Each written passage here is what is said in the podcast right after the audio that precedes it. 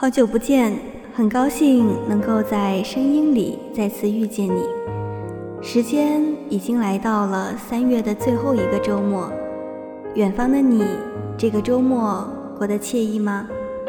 今天我们要分享到的是张静思的一篇文字：慢慢爱上你，慢慢慢慢慢慢忘记你。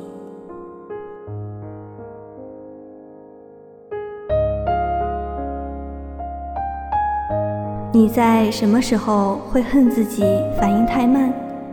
微信群里有人发红包，你每次都抢不到；在地铁里，明明是你面前的人下车了，你都抢不到位置；吵架的时候被别人骂哭了，回家才想到该怎么怼回去。沈小念也是这样的人，并且。他的状况比一般人更严重。他并不是笨，上学时他是个学霸，总是第一个写完试卷；工作时他是个牛逼员工，总是第一个提出解决方案。但一到生活中，沈小念就变得很迟钝了。有一次，大家在酒吧喝酒，有人提议玩一个游戏。每个人轮流讲笑话，只要有一个人不笑，讲笑话的人就得一次喝完三瓶啤酒。轮到余舟，他讲了一个笑话：一个老师问三个学生：“你们用什么东西可以将一间屋子填满？”第一个学生找来了稻草，铺满了地板。老师摇了摇头。第二个学生找来一根蜡烛。顿时，屋子里充满了光芒。老师还是摇了摇头，因为学生的影子没有被照到。这时，第三个学生往地板上丢了一块肥皂。没一会儿，欢快的娇喘声便充满了整个房间。笑话讲完了，众人都笑了。余舟以为自己逃过一劫，却发现沈小念依旧摆着一张冷漠脸，没有一丝笑意。没办法，余舟只好一口气干掉三瓶啤酒。当余舟咽下最后一口酒时，现场突然爆发出一阵大笑。沈小念捂着肚子。指着余舟，笑得喘不过气，说：“这个笑话我喜欢。”沈小念一直慢半拍，什么都比别人慢，就连恋爱也是。二十五岁了还没有谈过恋爱。但这一天，周围的朋友都觉得这个情况会有所改变，因为余舟看沈小念的眼神有火花。这是他们第一次见面。虽然沈小念害得余舟喝了很多酒，但他觉得沈小念很可爱。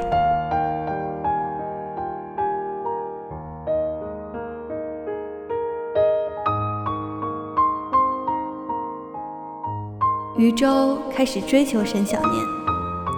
有一次，余舟约沈小念去唱 K，到了 KTV。沈小念静静地听着余舟唱，余舟让沈小念唱，沈小念一直推辞。等余舟去洗手间回来，却发现包间里面传来沈小念的歌声。沈小念不是跑调，而是跟他的人一样，总是慢半拍。他的歌声跟伴奏永远不在一个频率上。发现余舟回来了。沈小念好像脸一下子红了，不好意思地放下话筒。余舟说：“你知道吗？现在年轻人都流行男女二重唱，咱们也试试怎么样？我先唱，你后唱。”沈小念看着余舟真诚的眼神，心中有点暖暖的。这一天。沈小念第一次在别人面前唱歌，这一天，沈小念第一次把歌唱尽兴了。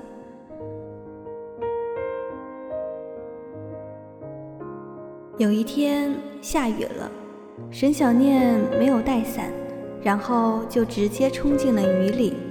过了一会儿，沈小念发现雨停了，就这样走了好几步，沈小念才发现自己头顶上有一把伞，而自己旁边站着淋湿了的渔舟。沈小念连忙把伞推到渔舟头上，说：“谢谢你。”渔舟开玩笑地说：“你居然没有发现我，我存在感有这么低吗？”沈小念有点愧疚，说：“对不起，我就是这么一个慢半拍的人。”渔舟拿出纸巾，帮沈小念擦掉头发上的水，说：“慢慢拍有什么不好？挺萌的呀。”渔舟看着沈小念说。我就喜欢这样萌的你，沈小念一直慢半拍，但这一刻，他却感觉到自己的心跳抢拍了。这一天，沈小念和渔舟在一起了。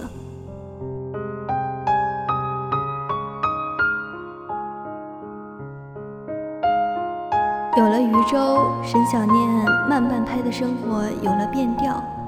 跟渔舟去 KTV 唱最新的歌，吃新开的餐馆，玩最流行的桌游。偶尔在渔舟的怂恿下，他们也会来一次说走就走的旅行。两人去了新疆，去看了戈壁，去看了雪山，去看了高原湖。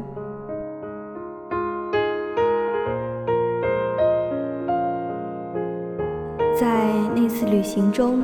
沈小念迎来了他二十六岁的生日，在最美的赛里木湖边，渔舟对沈小念说：“我爱你。”沈小念瞬间红了脸。宇宙问：“你呢？”沈小念想说什么，却又开不了口，只是呆呆地站着。宇宙说：“没有关系，慢慢来，我会等你的。”我相信，总有一天，你也会跟我说“我爱你”。但是又过了大半年，沈小念还是没有说过这句话。禹舟没有给沈小念压力，没有对他发脾气，没有跟他吵架，只是禹舟工作越来越忙，加班越来越多，两人见面越来越少。就算见面，渔舟看上去也有点疲乏，不爱说话了。但沈小念想，渔舟对自己这么有耐心，现在自己也应该更包容。于是，沈小念选择默默等待渔舟。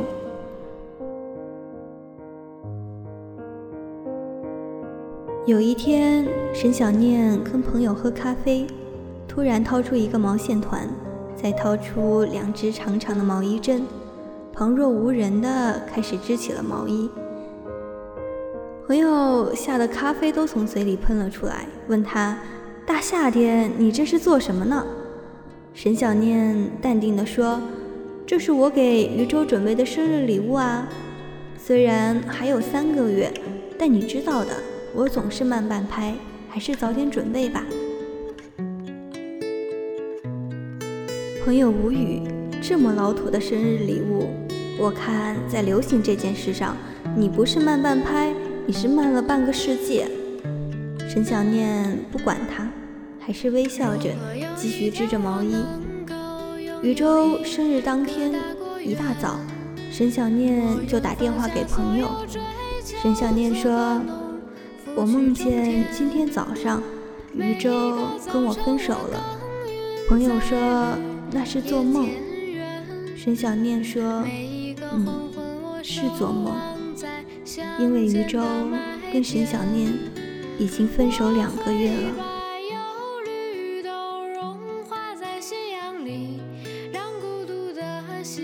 两个月前，沈小念刚下班，出了公司门，就被一个陌生的短发女孩叫住。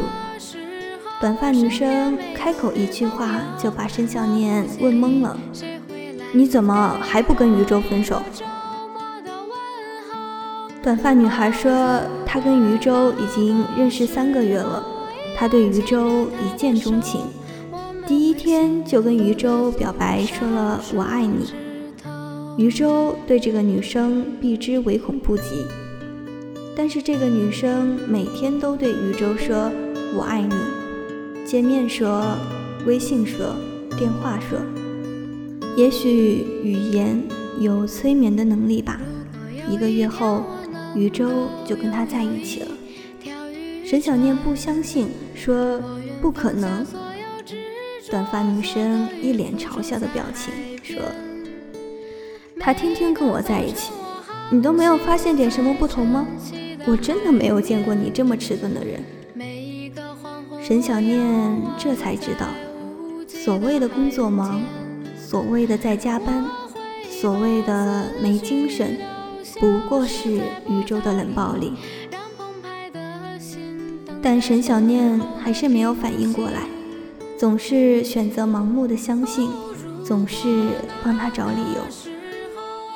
沈小念去见了宇宙，像往常一样，讲述了他今天吃了什么，做了什么，以及遇到什么人，包括短发女孩。宇宙沉默了。沈小念问：“为什么？”宇宙说：“你总是后知后觉。我的生日快到了，你记得吗？估计又到了生日那天，你才会想起来吧。”沈小念捏紧了包里还没有织完的毛衣，想拿出来，却忍住了。宇宙说：“你这样慢慢拍，我好累。跟你在一起。”就连一句“我爱你”我都等不到。沈小念还是那个慢半拍的沈小念，但余舟却不是那个愿意等他的余舟了。他不爱你了，你曾经的优点，在他眼中都变成了缺点。那天，沈小念跟余舟分手了。分得很干脆，沈小念最后如余舟所愿，变成了一个果断的人，一点儿也不慢半拍，一点儿也不拖泥带水。朋友们都感叹，沈小念结束感情的方式就一个字：帅。两个月就这么平平静静的过去了。余舟彻底消失在沈小念的生活里，但在余舟生日这天，他突然出现在沈小念的梦里。沈小念说：“我梦见今天早上余舟跟我分手了。”朋友说：“那是做梦。”沈小念说：“嗯，是做梦。”朋友安慰他。幸好都过去了，沈小念说：“是啊。”沈小念挂了电话，摸摸自己的枕头，因为那场梦，枕头已经全被眼泪浸湿了。他从枕头下拿出毛线针，然后织完了最后一针，赶在了余舟生日当天。沈小念看着毛衣，说。我爱你，然后抱着毛衣大声痛哭起来。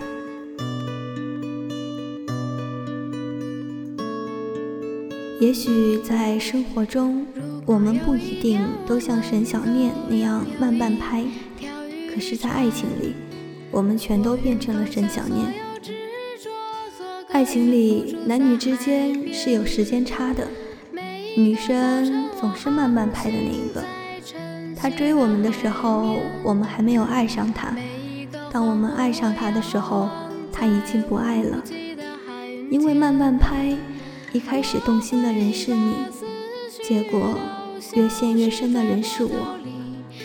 因为慢半拍，所以你走了，我还爱着你；有人说，慢热是怕被辜负，因为每一次都太全情投入。所以，如果你终究要离开我，请不要来爱我。毕竟，就连忘记，我都学得很慢。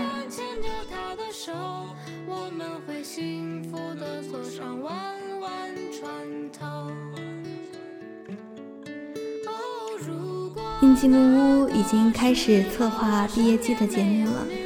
如果你有好的建议，欢迎来到这里告诉我哦。我是六七，我在这里陪伴你。我们下期再见。